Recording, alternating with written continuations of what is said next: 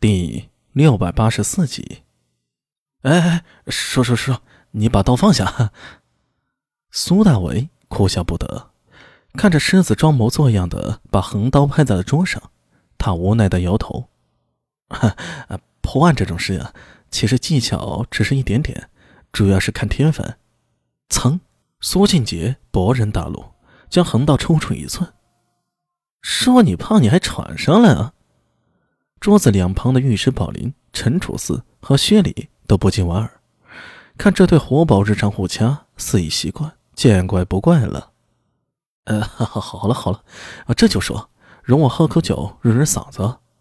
苏大为将桌前热腾腾的酒喝了一口，点了点头。呃，这冬天里啊，还是喝热酒暖身呢。说完这句，他一抬头，见苏庆杰又在磨刀了。一脸莫不以为我提不动刀的表情，忙收起玩笑。呃，其实那案子是十二个时辰里理清楚的，但是我对这案子已经盯了好几年了。世子，你应该还记得吧？永徽元年那几件大事儿，除了陛下遇刺，后面还有南池宫的案子。那件案子里，除了丰义坊里罢府的杨新荣，当时还有百金妖僧道琛、倭国神道教巫女等参与其中。此后呢，紧接着又是上元夜劫幼童案。虽然案子结了，但是那些案中尚留有不少疑点。后来我开始经营生意，进油灯、斯莫尔的商队、公交署，周二哥呀也替我收集情报，还有手下一帮不良人，可以说是这长安城里有什么风吹草动，我都会第一个知道。这番话说完呢，在座的几位兄弟全都一脸吃惊的看着苏大伟。呃，你们怎么了？怎么这么看着我？苏大伟朝自己身上看了看，感觉并无异样。我脸上有没脏东西？啊醒醒！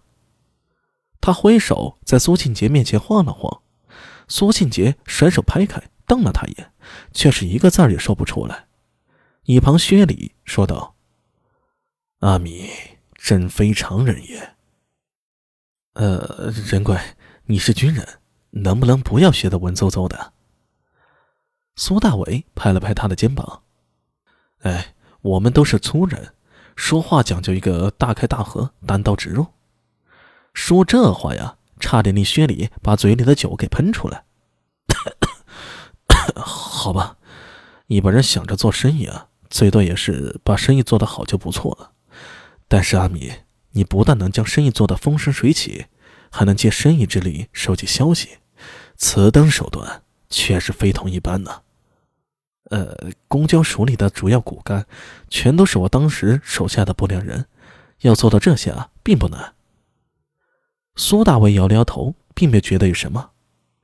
至于斯莫尔的伤腿，沿路收集情报也不是我首创的呀。说到这儿，苏大伟想起了什么，接着说道：“呃，西域各国。”早就有委托商队收集情报的习惯，如果是有用的消息啊，能获得不菲的报酬。哦，原来如此。不对。苏庆杰突然用力一拍桌子，两眼有些赤红。我想了半天，设着我是在阿弥的位置，就算是有这些情报来源，也绝无可能一天之内查清公众的案子。莫非你还有事瞒着我？呃。你们还记得房一爱的案子吗？苏大为向众人看了一眼。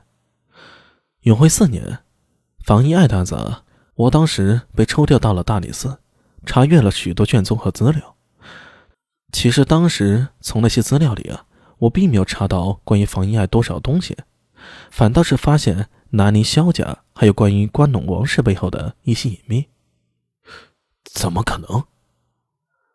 御史宝林吃惊的说道：“大理寺的那些卷宗浩如烟海，我曾经见过，我怎么没看出东西来？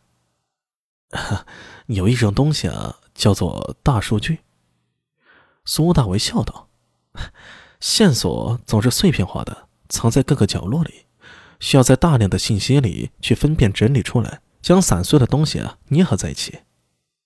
呃，何为大数据啊？”薛礼好奇的问道：“呃，可以理解为暗读之中有各种信息，将海量的信息聚集在一起，收集的信息越多，就越可能发现其中隐藏的秘密。这这这，这得多费脑子！陈楚四咂舌不已，还海量的暗读呢。老子只要对着一本书翻开，就会昏睡过去，更别提海量了。苏大伟笑了笑，哈 哈这才是我的底气啊！当时面对长孙无忌的咄咄逼人，我退无可退，只有仗着手里的大数据，险险一搏。来，阿米，我敬你一杯。薛礼向他举杯道：“不过以后这种事啊，还是别搭上我了。我年纪大了，要稳重。”呃，你就直接说太危险不就好了吗？其实我也不想如此啊，箭在弦上不得不发呀。阿米，说话不能太文绉绉的，我等粗人。尉迟宝林提醒道：“滚蛋！一切说来简单，真做起来可不是那么容易。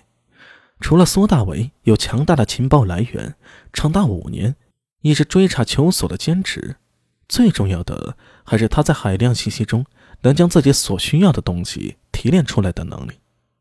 席间忽然沉默下来，尉迟宝林和陈楚四大口喝酒，薛礼低头看着手里的酒杯，一脸若有所思。